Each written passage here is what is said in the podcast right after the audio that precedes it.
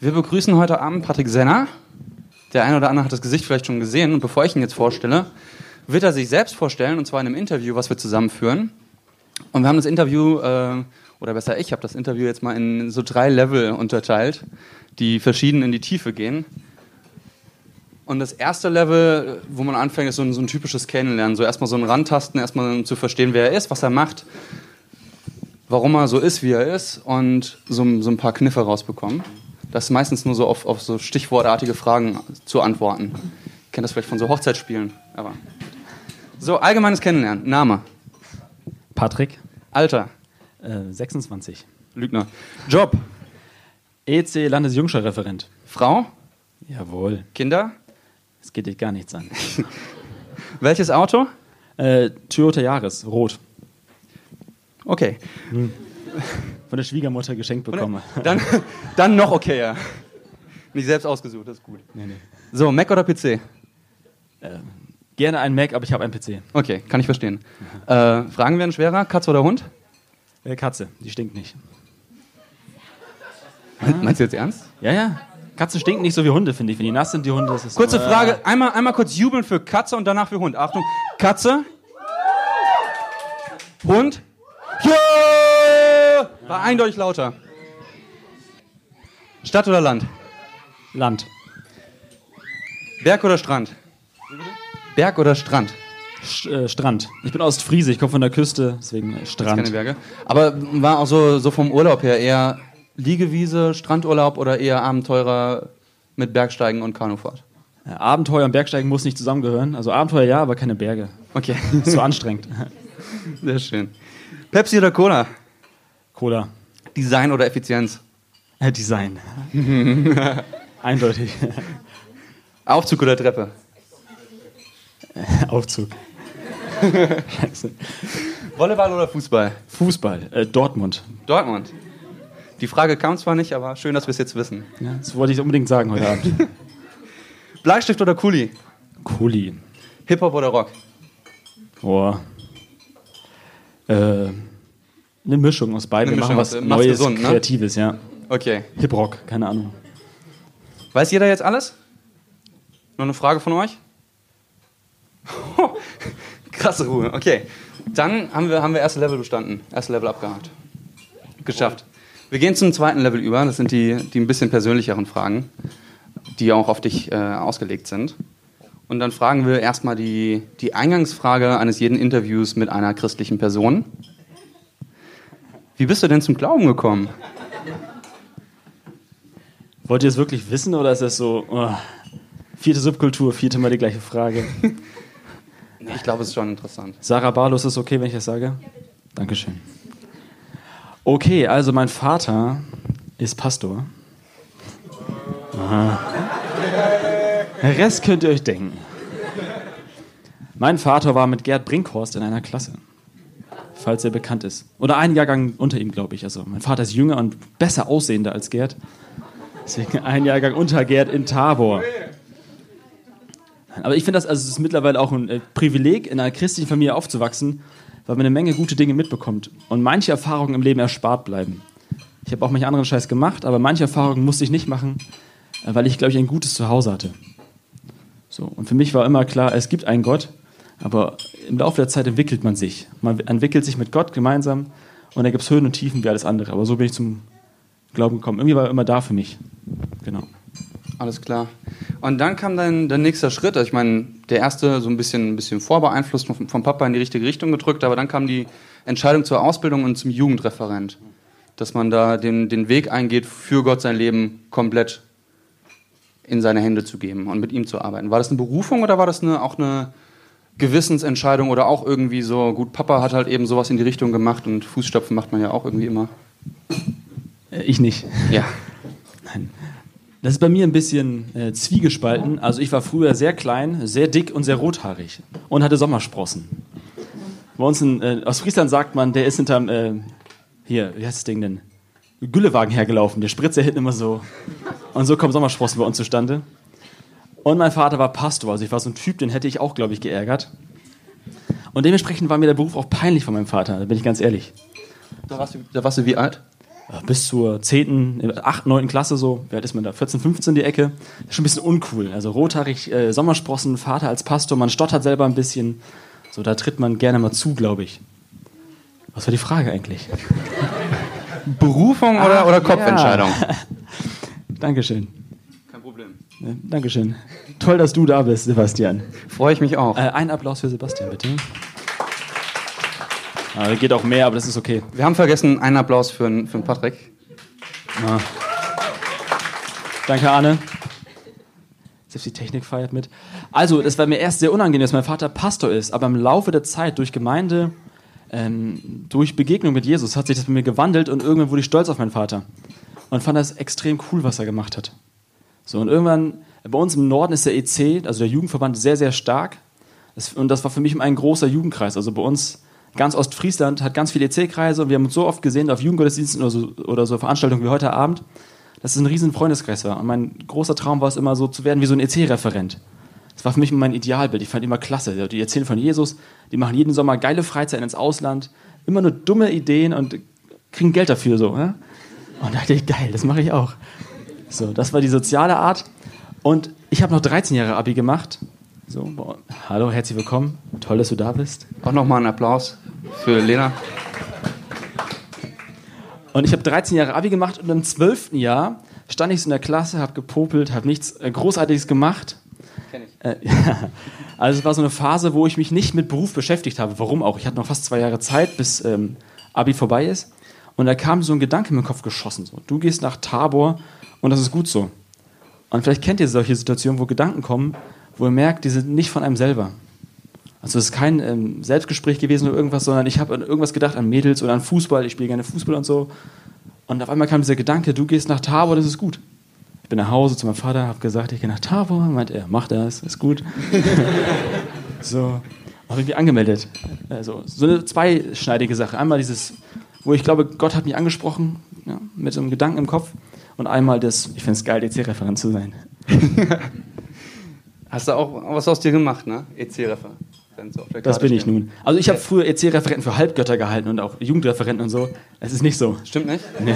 Ah, Also seitdem ich selber einer bin, das sind nur Menschen. Also ganz ehrlich. hast du die Illusion gerade zerstört. Die Kinderträume. Aber es ist trotzdem ein sehr, sehr cooler Beruf. Ja. Ja. Ähm, du hast gerade öfter ein, ein Wort benutzt. Ich bin mir nicht sicher. Ich habe es nicht gekannt. Äh, Tabor. Klingt so ein bisschen wie so ein griechischer Götterturm. Irgendwie so bin ich hingegangen. Was war es in Wirklichkeit? Also, was versteckt sich hinter dem Namen? Also Tabor ist äh, der Name der evangelischen Hochschule in Marburg. Ich habe einen ganzen meinen Bachelor in Theologie gemacht, so eine staatlich anerkannte Hochschule. Und die heißt Tabor, weil die ähm, sich auf den Berg Tabor beruft. Das ist in, in Israel. Und da soll angeblich mal ähm, ein Highlight mit Jesus gewesen sein, wo er so einer seiner zentralen Momente hatte, wo Jesus auf einem Berg Elia und Mose begegnet. Und man hat jahrhundertelang gedauert, äh, gedacht, das wäre Tabor gewesen. Irgendwann hat man herausgefunden, es ist gar nicht Tabor. Also wahrscheinlich nicht Tabor. Es ist wahrscheinlicher, dass es ein anderer Berg ist. Aber wen juckt das? So, cooler Name, schnell auszusprechen, kann man nuscheln, Tabor. Vor allem für eine wissenschaftliche Hochschule. ja, ja. Ja, damals war es eine Bibelschule, also nur äh, kirchlich anerkannt, aber nicht staatlich. Aber jetzt ist sie staatlich anerkannt, Ja. aber hat den Namen behalten aus Tradition. Ja. Sehr schön. Dann die Frage, warum arbeitest du gerade für den EC? Aber die hat sich ja schon ein bisschen mit der, mit der Vergötterung oder dem Götterkult angekündigt. Definitiv. Also ich glaube, ich bin auch Kind meiner Prägung, das muss man gar nicht leugnen. Das ist jeder von uns. Und wäre ich in einem CVM-Kreis aufgewachsen oder so, ja, da kannst du auch schon weinen, dann wäre es anders gelaufen. So, aber ich finde, EC ist ein cooler Arbeitgeber, weil EC und Gemeinde gehören immer zusammen. Du arbeitest aber ja nicht nur für den EC, ne? Du hast noch deine eigene Jugend dabei. Genau, ich bin wie Simon äh, auch Jugendpastor in einer Gemeinde. Ich habe so eine zweigeteilte Stelle. Ja, aber EC einfach, weil ich äh, ich finde die Idee cool, dass Jugendliche oder junge Erwachsene für andere junge Erwachsene Arbeit machen. So, also Jugendarbeit oder Jugenderwachsenenarbeit machen oder Kinder so. Das ist schon sehr cool. Und es ist schön, dass EC und Gemeinde immer zusammengehören. Der CVM ist auch ein sehr gutes Jugendwerk, aber die sind immer ein eigener Verein, der ähm, zwar ein Kirchenräum ist, aber eigene Strukturen hat und äh, keine Perspektive nach oben in, ein, in, in, in eine Gemeinde zu, äh, zu wachsen. Gibt es auch, aber das ist nicht der normale Werdegang. Deswegen ist der C viel cooler, es ist viel homogener und so weiter. Ich weiß nicht, ob Werbung jetzt im Vertrag mit drin stand. Also, Ja, steht. Steht drin? Ja, vielleicht. Ich lese die Dinger nie. Du machst auch nicht so den, den Anschein, als würdest du so die AGB bis unten hin durchlesen. Dann. Okay, durchgescrollt. Akzeptieren immer. Ja. Ähm, die nächste Frage. wir kommen, wir kommen jetzt langsam vom, von der öffentlichen Arbeit in, in das Persönliche, in die Wohnstube, wenn man so will. Wie sieht deine persönliche Zeit mit Gott aus? Wenn du abschaltest, wenn du dich zurücklehnst, oder wenn du dich nicht zurücklehnst, kann ja sein, dass du dann was anderes machst, aber wenn du mit Gott alleine sein willst. Also mein zutiefster Grundgedanke ist, dass äh, wenn etwas an Gott dran ist und ich ihm wirklich alles verdanke, dann verdient er es einfach an sich, dass ich mit ihm Zeit verbringe. So. Und wer bin ich denn, dass ich, also ich kann manchmal sechs Stunden abends mit meinen Freunden am Lagerfeuer sitzen und wir knistern uns so richtig an die Rüstung dann oder so. Das macht auch Spaß. Aber ich denke mir, wenn ich sechs Stunden lang am Lagerfeuer nur Scheiße machen kann, so. Ähm, und hinterher nur Nonsens rausgekommen ist. Also, äh, wie gehe ich da mit Gott um so? Und deswegen ist es mir wichtig, äh, ihm Zeit zu, Zeit zu schenken, weil ich ihm, also ich glaube, alles verdanke. Und bei mir ist es so, dass ich morgens, bevor ich mein Handy anmache, äh, die erste Stunde am Tag reserviere, um Zeit mit Gott zu haben. Also ich bin Jugendreferent, ich kann mir Zeiten anders anteilen. Ich habe nicht jeden Morgen den gleichen Termin oder so, oder Schule, sondern ich denke mir, bevor meine Gedanken abgelenkt werden durch mein iPhone oder sowas, ähm, oder durch WhatsApp oder Facebook, hi, will ich erstmal mich äh, von Gott inspirieren lassen. Und das hat bei mir immer so ein zwei, drei Teiler. Ich äh, lese erst irgendwas, kann Bibel sein, kann was anderes sein, und dann gehe ich mit Gott spazieren so, und rede mit ihm. Habe da verschiedene Phasen. Erst danke ich, dann bitte ich, äh, dann bitte ich für meine Freunde und versuche auch zu hören, ähm, was hast du heute eigentlich zu sagen? So, was willst du von mir? Ey, ja. Genau, und also das ist dann nicht abgehandelt mit der Stunde. Man sagt hinterher, die anderen 23 Stunden vom Tag ist egal, sondern ich schätze mir so vor, wie bei Narnia, ich finde das ziemlich cool, ist immer dieser Löwe dabei, dieser Aslan. So. Und der läuft da so neben dir und du kannst mit dem einfach irgendwie reden und den Alltag teilen. Äh, mich korrigieren lassen, um, um, Kraft bitten oder wenn ich hier reinkomme, so, das ist für mich auch äh, nicht nur lässig, so, das ist auch Aufregung für mich. Und zu sagen, es ist geil zu wissen, dass du mit mir hier vorne stehst oder bist oder wie auch immer und uns beide hier unterstützt. So, das tut einfach gut. Stark. Ja. Finde ich, find ich sehr bemerkenswert, wenn, wenn wir Gott, also wenn es jemand schafft, Gott im Alltag so, so zu sehen und so kennenzulernen. Auch außerhalb der eigentlichen Bibelstunden, außerhalb dessen, was wir als Arbeit wahrnehmen für Gott. Das klappt nicht immer so. Ne? Das ist die nette Theorie, aber das ist das, was ich versuche. So. Und wenn es nicht klappt? Dann ist es auch okay. Aber wir haben keinen Gott, der Leistungsdruck fordert, sondern ja. der Beziehung möchte und Beziehung hat erst einmal nichts mit Leistung zu tun, sondern mit Angenommensein, Loyalität. Das wäre ein sehr schönes Wort. Genau. Hast du das früher manchmal, dass du gedacht hast, ich muss jetzt Bibel lesen, ich muss jetzt eine Leistung erbringen? Oder was würdest du jemandem sagen, der, der in so einer Phase gerade ist? Wenn du aus deiner eigenen Erfahrung redest, du sagst, in, gerade in der Pubertät fandst du vielleicht Papa als nicht so als Vorbild oder nicht so, nicht so cool in dem Moment, vielleicht Gott dann auch nicht so cool in dem Moment. Was wäre da dein, dein Tipp oder was hast du in der Zeit gemacht oder was hat sich geändert? Also es hat sich auf jeden Fall was geändert. Ich glaube schon, dass es so ist, äh, dass unsere Gemeinschaftsbewegung, also ne, Gemeinde EC, hat ist auch eine bestimmte Spalte, sag ich mal, von, äh, von, von wie Leute glauben leben. Und da laufen wir schon oft Gefahr, dass wir äh, zu streng mit uns sind oder uns zwingen, Dinge zu tun, die wir eigentlich gerade gar nicht wollen oder die uns nicht gut tun. Was bringt es dem Arne da hinten, jeden Morgen um 6 Uhr Bibel zu lesen, wenn er ein Langschläfer ist? So. so. Also ich glaube, ich habe in meinem Reifeprozess immer mehr erlebt, dass wir einen Gott haben, der sagt, ich will euch frei machen. Und wer bin ich, dass ich mir selber äh, neue Zwänge oder Käfige auflege? Das, so, das ist aber ein Prozess, der bei mir wirklich jahrelang gedauert. Okay. Ich glaube, manchmal ist es gut auch, sich zu Dingen zu zwingen, mal so eine Woche durchzuhalten, irgendwas.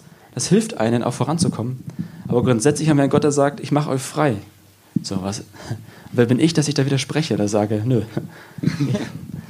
ja, gut, den, den, den Schritt zu machen, ist dann das Alter, was den so manchmal mit sich bringt. Also ich kenne das von mir selbst manchmal ein bisschen, dass ich mich da unter Druck setze, aber hast du in den Griff bekommen. Das ist ein Prozess. Also vieles im Leben ist nicht so zack, so sieben Schritte zum perfekten Christsein, das gibt es nicht, sondern es ist wie Beziehung zwischen euch. Ja, wenn ihr Freunde habt und eine Freundin habt oder sowas, das dauert. Man wächst miteinander, man probiert Dinge aus, man merkt, das war ein Schritt zu viel, das äh, gefällt dem anderen nicht oder so, das tut uns nicht gut. Und so ist mit Gott auch. Ich probiere aus, was tut mir denn gut? Und wenn Arne sagt, nachmittags um drei ist die beste Zeit mit dem Käffchen oder so, so Kaffeeparty bei Arne, dann ist das vollkommen okay. Du kennst den Arne ganz gut, ne? Nee. Aber ich kenne nicht so viele Namen, deswegen muss ich die Namen sagen, die ich kenne. Schön. Tabita kenne ich noch. Später. Kommt noch, Joker.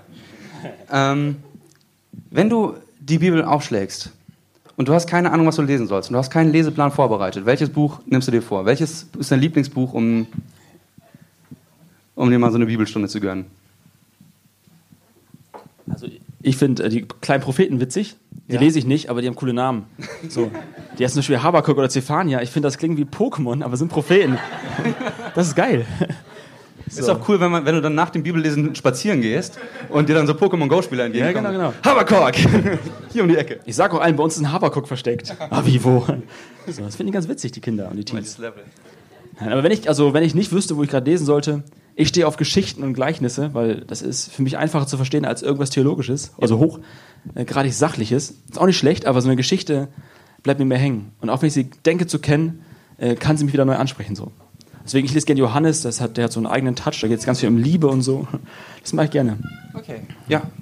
Das ist auch, wenn du, wenn du entscheiden könntest unter, unter, jemand, unter einem strengen Buch und einem Buch, was fast nur von Liebe handelt, würdest du das Liebebuch nehmen? Natürlich, nur Liebe ist immer besser. Nur Liebe, genau. Also ich glaube, das sagt, hat Mark Twain gesagt, falls ihr den kennt. Er macht sich nicht Sorgen um die Stellen, die er nicht versteht, sondern er macht sich Sorgen um die Stellen, die er versteht. Weil wenn ich das ernst nehmen würde, was ich verstehe, dann müsste ich ganz anders leben. Also ich auf jeden Fall. Ich weiß nicht, wie es bei euch ist. Ich kann nur von mir sprechen. Also ich mache mir Sorgen um die Stellen, die ich verstehe, weil die fordern mich schon genug heraus. Mhm. Deswegen, Propheten kann man mal lesen, die sind auch wirklich gut. Und ich würde dir auch mal empfehlen zu lesen, weil das ist die Bibel, die Jesus gelesen hat. Also Jesus hat nicht das Neue Testament gelesen, sondern die Propheten im Alten Testament. Und davon hat er sich inspirieren lassen. So. Aber ich versuche das, was ich verstehe, ähm, Stück für Stück umzusetzen. Und das im Dialog mit Jesus, als Beziehungsgeschehen. Hilf mir dabei. Es ist mega aufregend, wenn ihr in der Bahn sitzt, ein Buch lest und auf einmal der Impuls kommt, schenk dem Typen oder dem Mädel vor dir dieses Buch, das du gerade liest. So, ich denke mal, ne, vergiss es. So, ne, mein Herz fängt zu schlagen, sie sah nicht schlecht aus und so, mein Alter. Ich denke mir, was mache ich da? So. Gedanken verworfen, der Gedanke kommt wieder. So, schenk ihr das Buch, das wird ihr gut tun. Und ich habe gesagt, okay, wenn sie in Bremen aussteigt, dann kriegt sie das Buch von mir. Ja? Und es kommt, wie es kommen muss, ne, die Pointe ist klar. Sie steigt in Bremen aus, ich zitternd auf Knien da so hin. Äh, ich soll dir das Buch schenken. So. Und sie bedankt sich äh, voller Freude und sagt, mir ist seit Ostfriesland langweilig, ich nie wusste nicht, was ich machen sollte. Hätte es mir mal früher geschenkt. So ein wildfremdes Mädel. Ja, cool. Und ich hoffe, dass sie irgendwann mal bei einer Subkultur ist und erzählt, weil damals irgend so ein komischer Typ mir ein Buch geschenkt hat, bin ich heute Abend hier. So, da, das, von sowas war das, war das noch die Zeit mit den Sommersprossen und dem... Äh, die habe ich immer noch. Aber das war vor, weiß ich, zwei Jahren oder so. Okay. Genau. Okay. Wie viele Bücher verschenkst du so im Monat? Also das Schöne ist, ich habe es mir direkt bei Amazon nachbestellt, im Zug noch. Und wieder ein Ticket gleich dazu gekauft. genau. Nee, also ich verschenke nicht so viele Bücher. Also das ist ja nicht. Also Gott handelt nicht einbahnstraßenmäßig, ja. sondern immer, wie es passt. Und das passte gerade zu der Situation zu mir. Und ich habe mal so einen Impuls nachgegeben und das macht das Leben spannend. Irgendwie so. Okay. Sonst ist alles so monoton und langweilig. Apropos monoton und langweilig. Arne, wie geht's dir? Entschuldigung. Ähm, du reist gerne, wurde mir gesagt. Ja. Und wenn man reist, kann man was erleben, wurde mir auch gesagt. Und wenn man was erlebt, dann erlebt man auch meistens was mit Gott. Ja. Wurde mir nicht gesagt, aber habe ich erlebt. Und ich wollte mal fragen, wenn du gerne reist, wo warst du bis jetzt und wie hast du Gott auf deinen Reisen, wenn du Gott auf deinen Reisen so wahrgenommen hast, wie hast du ihn wahrgenommen und wie hast du ihn auf die Reise mit, mitgenommen? Also ich bin einer von denen, das, da bin ich noch ein bisschen zwanghaft. Ich nehme meine Bibel immer mit, aber lese sie nie im Urlaub. So. Das ist so ein Tick, wo ich noch arbeiten muss. So, das ist so ein klassischer Freizeitflyer. Nehmt bitte Bibel und Stifte mit und so Blödsinn. Aber eigentlich brauchen das die Teens und Jugendlichen nicht. Oder selten. So, es liegt an der Vorbereitung, wie wir es machen. Wir haben andere Zugänge. Äh, ich reise gerne, äh, aber jetzt, ich bin jetzt nicht so einer, der jede, jeden freien Tag jetzt irgendwie schnell ins Ausland fliegt oder sowas. Äh, dieses Jahr war ich in Thailand, wo mein Bruder da war, der ein FSJ gemacht an der christlichen Schule. So Sportlehrer, Aushilfe und so Krams, Musik und so. Und ich war jetzt äh, letzte Woche, vorletzte Woche in Schweden mit Freunden und noch auf einer Gemeindefreizeit in Dänemark dieses Jahr. Und ich werde noch nach Spanien fliegen, wenn es klappt dieses Jahr. Bist du also gar nicht so, der spontan irgendwo mal hinfliegt? Nee. Nee, das meiste ist lang und gut, geplant. Also, Kennst deine Couch ganz schön gut zu Hause, ne? Ja. Also das Komische bei uns ist, meine Frau und ich machen immer getrennt Urlaub, warum auch immer. Also wir kriegen es nie hin, gemeinsam Urlaub zu machen, ganz selten. Thailand hat mal geklappt, aber da war meine Schwester dabei. So. Deswegen läuft die Ehe so gut, ne? Ja, ja, das ist der Hammer.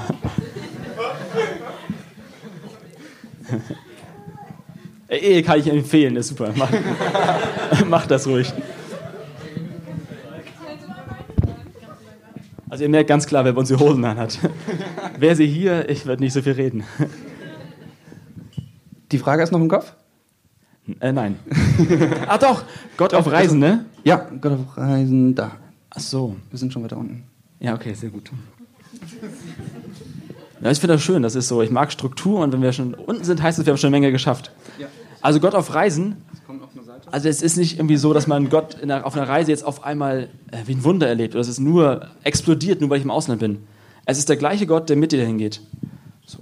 Und ich finde im Ausland mich beeindruckend ganz viel äh, Naturbilder und, und Schauspiele. So, wenn ich dann in Thailand stehe, bei 42 Grad im Schatten und dann, ich weiß nicht, was sehe, das ist einfach, das überwältigt mich. Und ich glaube, wenn wir ergriffen werden von etwas außerhalb von uns äh, und unsere Zunge das aussprechen kann, dann beginnt Gott zu loben. So. Und das ist, das finde ich absolut geil. So mich ergreifen zu lassen von Dingen, die größer sind als ich, die nicht von mir geschaffen wurden.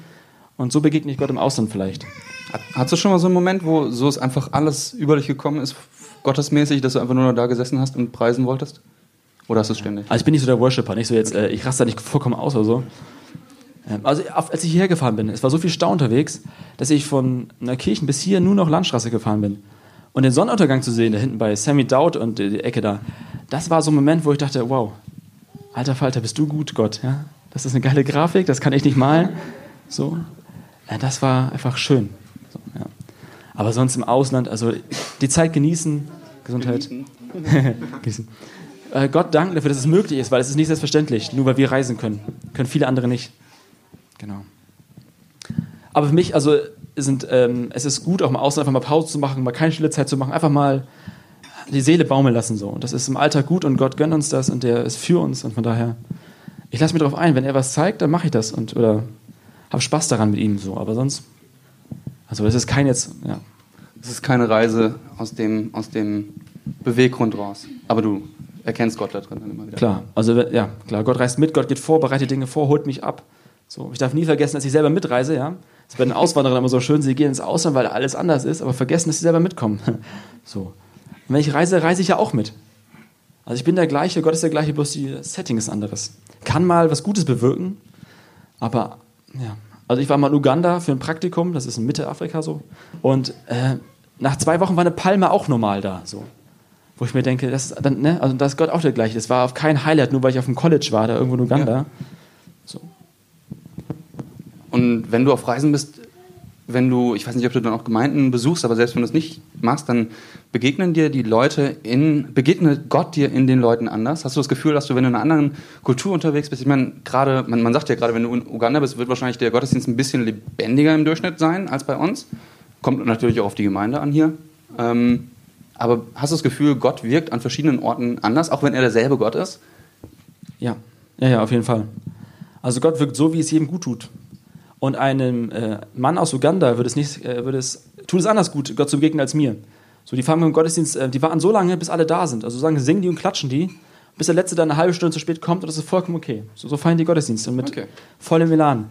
Und Gott begegnet jedem so, wie es einem gut tut. Also, ja. Zum Glück sind wir hier in Deutschland und zum Subkultur ist man immer pünktlich.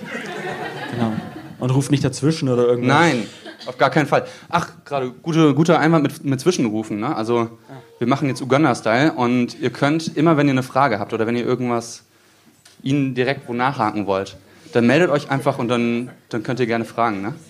Und wenn ich zu schnell bin, dann sagt mir das bitte. Also ich bin aus Friese und ich nuschel, das ist so wie Veranlagung. Ich merke das oft nicht. Also dann, wenn ich zu schnell bin, dann sagt mir das bitte. Tanz auf, äh, steht auf, tanz irgendwas. Und ich weiß, wiederholen. Ja. Heißt es nicht über Ostfriesen, dass sie immer ein bisschen langsamer sind? Ja, das schon, aber sie können trotzdem schnell reden. Ja. Das ist Kompensation. Schön. Wir haben, wir haben, die letzte Frage äh, von Fragen zur Gegenwart, Tatsachen und Fakten. Oh. Und die Frage ist zu einer Seite von dir, die, die wir jetzt bis jetzt noch gar nicht erfragt haben und noch gar nicht kennengelernt haben. Du hattest nämlich äh, eine Operation und da lief ein bisschen was schief. Vielleicht erzählst du erstmal, wie deine Situation war und die Frage dazu wäre dann, wie hast du Gott während der Krankheit, die du danach durchmachen musstest, erlebt? Das ist ein großer äh, Komplex. Wenn es zu lang wird, äh, schreit. Ich versuche zu kürzen, okay? Also, ich hatte zwei Hüftoperationen, waren sogar zwei, weil ich zu viel Fußball gespielt habe. Und da ist irgendwas kaputt gegangen in der Hüfte. Ich habe jetzt kein neues Gelenk drin oder so, so ein Krams. Aber die haben eine Menge weggeschliffen da. So. Da wird wie beim Hähnchen, sagte der Arzt, der Knochen aus dem Gelenk gezogen und der Schmürgel ist alles schön. Das ist auch super geworden, also von, von den Bildern her. Der, der Prof nimmt jetzt meine Bilder an der Uni zum Zeigen, diese Vorher-Nachher-Vergleiche. Was ist weg bei ihm sozusagen? Jetzt von der OP oder von dir? Von, von der OP, von mir. Ich bin der gleiche. So. Genau. Und äh, das hat beides mal leider nicht so gut geklappt. Also die Bilder sind super geworden, aber die Schmerzen sind noch da. Aber das eigentliche, worauf ich glaube, du hinaus willst, äh, ist, ich habe nach der zweiten OP habe ich elf Tage lang Tabletten bekommen. Kriegt man nach einer schweren OP dann, ne, für, gegen Schmerzen und dass der Knochen nicht so schnell nachwächst und so ein Krams. Und die Kombination bei mir hat dazu geführt, dass mein ganzes Rückenmark zerstört wurde. Da sind diese weißen Blutkörperchen drin und die sind äh, die Immunabwehr. So, ohne die seid ihr wie ein Fußballspiel ohne Abwehr, Torwart, alles fehlt.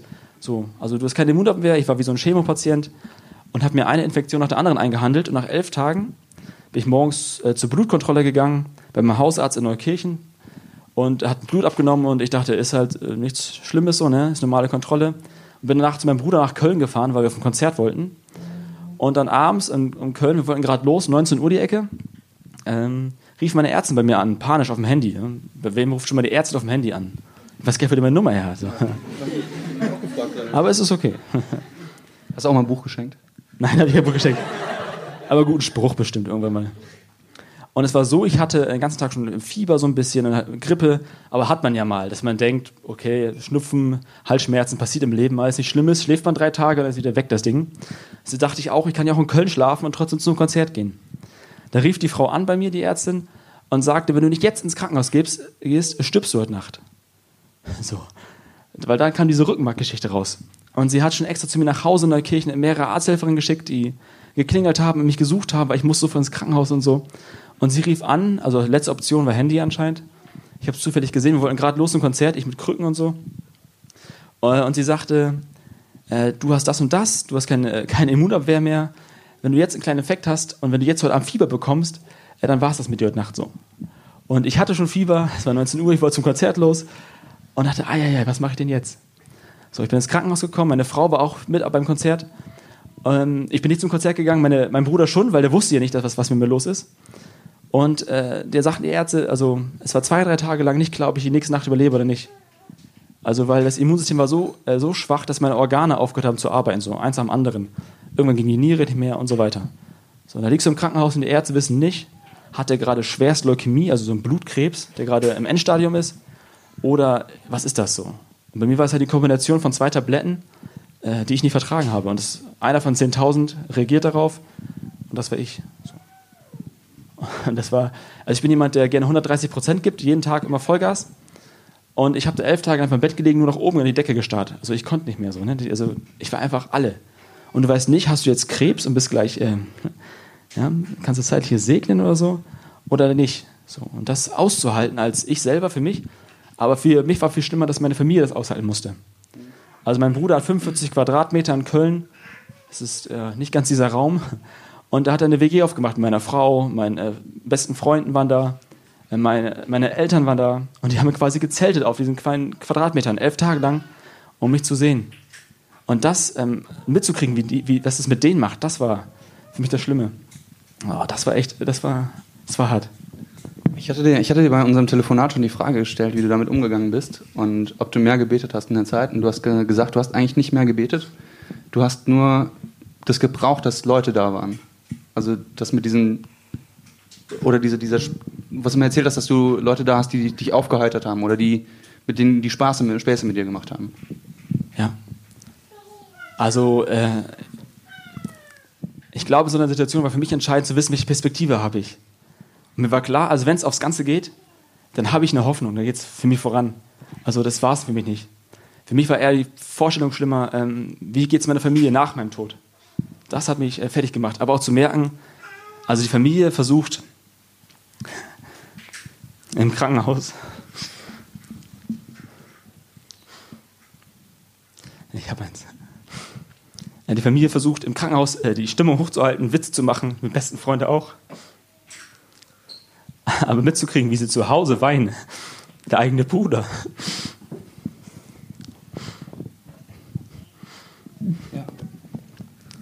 Also. Aber genau das habe ich gebraucht zu merken. Also ich bin in einer Familie oder in Freunde eingebettet, ähm, die für mich alles bedeuten. Und ich glaube, dass Gott genauso dadurch wirkt, indem er uns zur rechten Zeit solche Leute schickt und zur Seite stellt. Und glücklicherweise, mein Bruder hatte viel Zeit, meine Frau konnte sich frei nehmen, weil sie studiert hat. Meine besten Freunde äh, waren auch Schüler und auch Studenten so zum Teil.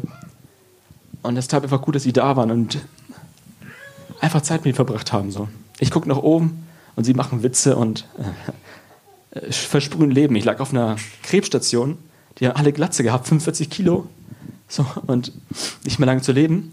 Und ich liege daneben so, und weiß nicht, sehe ich in ein paar Wochen auch so aus. Und auch wenn ich Perspektive habe zu sagen, also es geht weiter so nach dem, nach dem Tod. Aber vorzustellen, was es, was es für die Familie bedeutet, das ist hart. Ja. Ja, Glaube ich dir. genau. Äh, Meine Augen schwitzen ein bisschen. Das ist verdammt warm. Das ist die, die Hitze, ist das einfach. Nein. Aber ich glaube, es ist gut. Also merkt, ich habe es noch nicht ganz verarbeitet für mich. So sachlich kann ich gut drüber reden, aber wenn's, äh, wenn ich darüber nachdenke, die Gefühle zulasse, die so eine Situation provoziert, ah, dann ist das schon. Da ging es einmal in meinem Leben ums Ganze so. Und das war. Ah, ja, ja, was zählt und was trägt in so einer Situation? Das war auf jeden Fall bei mir Familie, Freunde, ähm, das gemeinsame Gebet. Mein Vater äh, hat mich am ersten Morgen angerufen, also die erste Nacht habe ich überlebt. so, ne? Ja, nicht YOLO-mäßig, sondern ja, geil. ähm, er hat so wussten, was ich habe. Mein Vater ruft mich an, der war auf einer Freizeit irgendwo im Süden und betet für mich und weint dabei. Und ich weiß nicht, ob ihr das Gefühl kennt, wenn der eigene Vater weint. So. Alter Falter, das sind Momente. Ich habe meinen Vater, ich bin 26, in unserem Leben drei, vier Mal weinen sehen. Das eine Mal war, als eine Frau sich umbringen wollte in der Gemeinde und er nicht wusste, was er machen soll. Dann jetzt bei mir und dann, als er vor einigen Jahren ähm, die Sterbe ähm, er unterschrieben hat, dass seine Mutter sterben soll. Also die war so, die war hatte Krebs, war komplett fertig mit der Welt und mein Vater hat unterschrieben, dass sie keine weiteren Chemos mehr kriegen soll. Also und das sind Momente, ja, ah, das ist, eigentlich ist das geil. Ja. Das tut richtig gut, wenn der eigene Vater ja, sowas zeigen kann. Ja. Aber auch Riesenrespekt, dass du darüber reden kannst und dass du sowas zeigen kannst. Also unglaublich großen Respekt. Ein riesen, riesengroßes Dankeschön, dass du uns daran teilhaben lässt. Ja, alles klar. So, Ja, weitergehen. Level, Level 2 geschafft. Complete. Level, Level 3 ist zum Glück zum Ausklingen.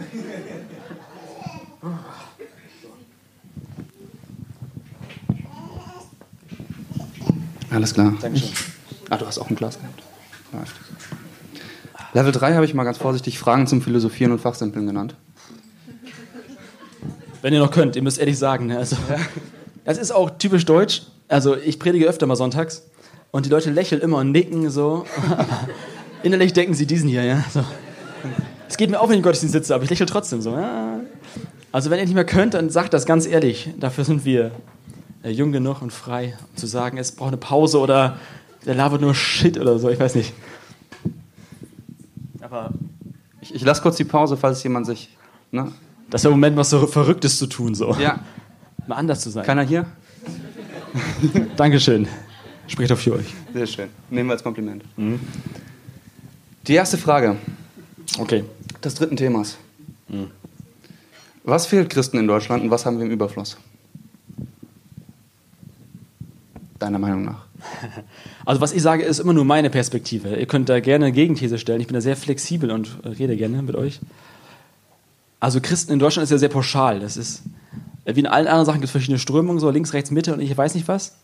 Aber ich glaube, was ich so beobachte ist, was wir im Überfluss haben, ist ähm, Selbstsicherheit, glaube ich. Also wenn ich sehe, was wir ähm, an Potenzial haben, aber nicht nutzen in Gemeinden oder in Jugendkreisen, dann ist es echt bitter. Und für mich ist es manchmal so eine falsche, so, ein- so ein, ich, es geht mir selber aus, deswegen kann ich aus der Perspektive auch reden, so ein falsches ähm, Abwarten, nichts tun, sicher sein, im eigenen Saft schmoren, aber eigentlich die Not ähm, der Menschen nicht sehen und nicht wahrnehmen. Oder keine Räume schaffen, wie so Subkultur, äh, wo Menschen einfach mal andocken können. Oder mal offen reden können oder sowas. Das haben wir auf jeden Fall sehr viel, diese Selbstsicherheit. Wir haben große Gemeindehäuser, nutzen sie aber nicht. So, gut genug. Äh, Was uns fehlt, also die, äh, viele aktuelle Theologen sagen, wenn man ein paar hundert Jahre auf diese Zeit zurückguckt, dann wird man sagen, das ist eine Zeit gewesen wie zu Luther, wo so ein fetter, gravierender Einschnitt war. Und in ein paar hundert Jahren werden sie über uns schreiben, was wir gemacht haben. So, und ich glaube, wenn ich, ähm, ich habe gerade von dieser Hoffnung gesprochen, äh, die mich äh, antreibt äh, zu handeln. Wenn wir so eine Hoffnung haben, ähm, dann ich kann mir nicht vorstellen, dass Menschen in diesem Krankenhaus liegen und keine Perspektive haben für das, was danach kommt oder für ihre Familie. Und ich weiß nicht, wie man das aushalten kann. So. Und ich glaube, es gibt eine, wir haben eine riesen Chance, mit dem, was wir haben, äh, auch ähm, richtig anzugeben, sozusagen. Ja? Richtig angeben, mit dem, was, äh, was Jesus für uns, äh, Jesus ist für uns so. Und da wünsche ich mir viel mehr Raum und Fläche, um das einfach auszuleben. Ich habe letztens ein Interview gelesen von irgendeinem Typen, der gerade in Griechenland hilft, so Flüchtlinge an Land zu nehmen und sowas. Und er sagte auf die Frage, warum er das tut, also in Griechenland seine freie Zeit opfert, dann sagte er, eines Tages werden mich meine Enkel fragen, äh, warum damals so viele Menschen im Mittelmeer ertrunken sind. Und ich will nicht als Antwort geben, ähm, ich habe damals Pokémon Go gespielt. So. Ich denke, ja, du hast recht. Ja. Also dieses, es ist, alles ist so, äh, ähm, Paulus sagt auch, alles ist erlaubt, aber nicht alles dient zum Guten und alles braucht sein Maß. Es ist vollkommen okay, jetzt Pokémon Go oder irgendwas zu spielen, ist gar kein Thema. So. Aber es muss ein Maß haben. So. Vieles tut mir gut, aber in Maßen. So. Und ich muss das Maß finden. Und ich finde, was uns fehlt, ist, ähm, dass wir relevant werden für den Ort, für die Gesellschaft, dass wir für gerechte Strukturen kämpfen und uns dafür einsetzen, für die, denen es nicht so gut geht.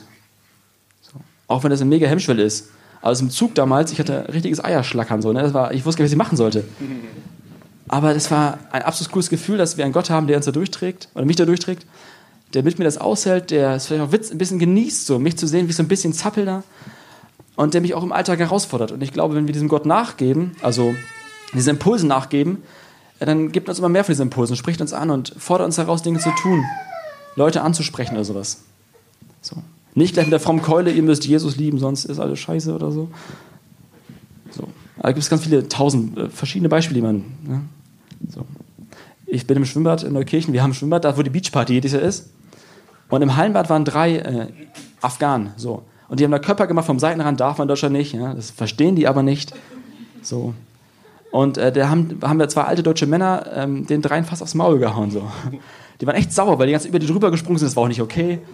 Aber dann zu ihnen hinzugehen, einfach mit ihnen zu reden, mal ein bisschen mit ihnen zu schwimmen, sie zum, ich, hab, äh, ich gucke Fußball, sie zum Fußball gucken einzuladen, solche Dinge so. Klein anzufangen und zu sagen, ich will den anderen so behandeln, wie ich auch behandelt werden möchte. So, und dann, wenn ich mir vorstelle, ich wäre im Ausland auf Flucht, diesmal nicht auf Reise, sondern auf Flucht, dann wünsche ich mir jemanden, der, der für mich da ist, der mich einlädt, der, der mich und meine Würde ernst nimmt und nicht nur mich als irgendwie ein Aldi-Tüten-Schlepper da abstempelt oder so. Ja. Genau. Vielleicht ist das gerade unsere Aufgabe, wenn wir reisen gehen und uns freuen, dass wir Gott in anderen erkennen, dass dann Menschen, die in ihrer Not hierher kommen, Gott in uns erkennen kann. Vielleicht so. Wenn wir im Schwimmbad Leute über alte Leute springen sehen. Also wenn ihr ernst nehmt, dass, ihr, dass wir alle Leib Christi sind, dann sehen die Menschen in uns und an uns Jesus. So. Und äh, was sehen sie denn, wenn sie uns entdecken? Wenn sie uns sehen, sonntags oder heute oder so? Was sehen sie dann? Und wenn ich mich selber frage, wo ist denn Jesus? Dann gucke ich nach links und rechts und sehe eine Sarah oder eine äh, Tabitha. Und da ist ein Stück Jesus drin so. Also wenn ich frage, wo ist Jesus, dann würde ich sagen, da ist er, da ist er, da ist er. So, Marcel hier vorne. Na, so. Also wir sind, wir sind Leib Christi. Und an uns erkennt die Welt ihn. Ja. Passt, passt ganz gut zu dem, dem einen Vers, ich habe ihn dir schon geschrieben, äh, den ich dir sagen wollte. Und du hast auch öfter jetzt bei dem Interview das Wort Hoffnung öfter mal benutzt. Und lustigerweise kommt jetzt einmal die, die Liebe auch zur nächsten Liebe, aber die Liebe in dem Vers vor und die Hoffnung in dem Vers auch vor. 1. Korinther 13, Vers 13, den man normalerweise von Trauung kennt. Und ich weiß nicht warum, aber in meiner Vorbereitung, die ich gemacht habe, in denen ich die Fragen zusammengestellt habe und äh, in denen ich darüber nachgedacht habe, was ich ihn fragen könnte, als ich noch nicht viel über seine Person wusste, als ich, als ich nur mal so gebetet habe und gefragt habe, Gott, was, was kann ich ihn fragen? Da kam mir irgendwie auch die verschiedene Bibelverse in den, in den, Kopf, in den Sinn. Und der eine ist hängen geblieben. Ich darf den nochmal vorlesen mit dem Kontext, dem Vers 12 davor. Jetzt schauen wir in einen Spiegel und sehen nur rätselhafte Umrisse. Dann aber schauen wir von Angesicht zu Angesicht. Ich erkenne, jetzt erkenne ich vollkommen, dann aber werde ich durch und durch erkennen, so wie ich auch durch und durch erkannt worden bin. Jetzt der Vers, auf den, auf den wir eingehen. Für jetzt bleiben Glaube, Hoffnung, Liebe, diese drei. Doch am größten unter ihnen ist die Liebe. Und was mir, warum er mir in, den Kopf gekommen ist, war wegen der Hoffnung. Und, und, ich weiß nicht, warum die Hoffnung. Und die Hoffnung war so ganz präsent bei mir. Warum, warum reden wir eigentlich so selten dann da auch über die Hoffnung? Klar, die Texte, der Text davor geht fast nur über die Liebe. Aber Glaube und Hoffnung wie hängen die miteinander zusammen und, und was bedingt sich da gegenseitig? Was ist der Unterschied zwischen Glaube und Hoffnung? Habe ich, wenn ich auf etwas hoffen muss, dann bedeutet das ja eigentlich, dass ich nicht glaube, dass es passiert oder dass ich mir nicht sicher sein kann, dass es passiert. Weil ich hoffe ja darauf, sonst wäre ich mir ja sicher, dann bräuchte ich ja nicht hoffen. Aber habe ich dann den Glauben falsch verstanden? Habe ich dann das Glauben ausgelassen? Und meine Frage ist, ist wie, siehst du die, wie siehst du die Stelle? Und was bedeutet, wenn, warum spricht Paulus dann nochmal von Hoffnung extra auf? Welche Hoffnung bezieht er sich? Dass Jesus wiederkommt? Weil das ist ja eigentlich das, was wir wissen. Hm. Ist ein sehr cooler Text. Also 1. Korinther 12, das ein Kapitel vorher, da geht es darum, um verschiedene Gaben. Ja, was habe ich eigentlich? Bin ich prophetisch veranlagt oder kann ich in Zungen sprechen oder ich weiß nicht was, ja, bin ich visionär veranlagt oder so? Und 1. Korinther 13 ist sehr schön, das mit der Liebe, äh, wo Paulus sagt, wenn ich alles hätte auf dieser Welt, ja, alle äh, Sprachen könnte, wenn ich alle Gaben hätte, wenn ich äh, einen Glauben hätte, der Berge versetzt, so, äh, wenn ich meinen Leib verbrennen würde für die armen Asylanten oder sowas, aber ich habe die Liebe nicht, dann nutzt das alles nichts. Und ich finde es absolut geil, wie, diese, wie die Liebe, was für einen Stellenwert die da bekommt. Ja? Was bringt mir alles hier heute Abend, wenn ich das nicht mit Liebe tue? So. Aber als ich von reinkam, mit der Begrüßung und so, die Mädels, und dann hier in der Theke euch gesehen habe, ja, da ist Liebe drin, da ist Herz drin. Das ist ganz anders, als wenn sie es einfach nur machen, weil sie irgendwie ähm, begabt sind im Suppen ausschenken oder so. Keine Ahnung. Ja? Aber die Liebe macht einen riesen Unterschied. Und dann der Vers, der so ein bisschen verschachtelt war, vor deinem, mhm. äh, das ist alles, wir sehen alles stückhaft, noch nicht ganz. So wie in einem verzerrten Spiegel. Und dieser Dreiklang, Glaube, Liebe, Hoffnung, ich finde find ihn sehr schön. Äh, weil das äh, meine Beziehung zu Gott beschreibt. Ich glaube, Liebe in Bezug auf Gott ist für mich erstmal Loyalität, Treue. Ich stehe zu ihm, egal wie, wie er ist, äh, egal was passiert, weil er auch zu mir steht, egal wie ich bin. So, und Liebe verzeiht auch einem Gott, dass er auf dieser Welt noch nicht alle Fragen beantwortet. Liebe hält es aus, dass Gott manche Fragen offen lässt. Und äh, Tod ist Tod. Äh, Verwesung ist äh, stinkende Verwesung. Das ist für uns ganz normal. Das ist auch unsere Realität. Aber Liebe ähm, bleibt in Beziehung, hält das miteinander aus.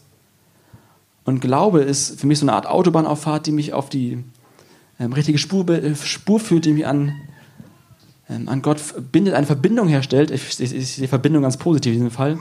Und Hoffnung ist das, was, ist, was sich ausweitet. Hoffnung ist das, was mich antreibt. So. Ich glaube, ich, also Hoffnung ist bekannt für euch. Ja? Also an sich, was Hoffnung ist, da braucht man gar nicht viel drüber reden. So. Und also Glaube und Hoffnung, äh, das ist kein Widerspruch, das bedingt sich. Ich glaube, ich brauche ähm, Hoffnung, äh, ich brauche Glaube, der mich äh, an Jesus bindet, der ist ein Fundament, aber Glaube und Hoffnung geht ein. So. Also Glaube und Hoffnung ist ein Kleinglaube. Und umgekehrt, wenn du nur Hoffnung hast, aber kein Glauben, dann ist das eine Utopie. So, dann Utopie ist etwas, was sich nie erfüllen wird. Das ist nur ein Wunschdenken, ein frommes, ich weiß nicht was, ein schönes Gefühl, das aber kein Leben bringt. So, und die Theologie sagt manchmal, äh, das ist ein bisschen, ja, wir sind unter uns, ne, ihr seid alle älter, äh, geistliche äh, Masturbation. Ich finde das Wort sehr schön, äh, weil das beschreibt es ganz gut. Es fühlt sich sehr gut an, aber es entsteht kein Leben dadurch. Mhm. So. Eine Hoffnung, die Utopie ist, bringt niemals Leben hervor. Ich brauche den Glauben, so, der, mich, äh, der mich erdet, der mich fasst. Also der Glaube ist das, ich glaube, dass Gott der Vater ist. Und die Hoffnung ist, ähm, dass ich jeden Tag erwarte, dass er sich heute als Vater erweist.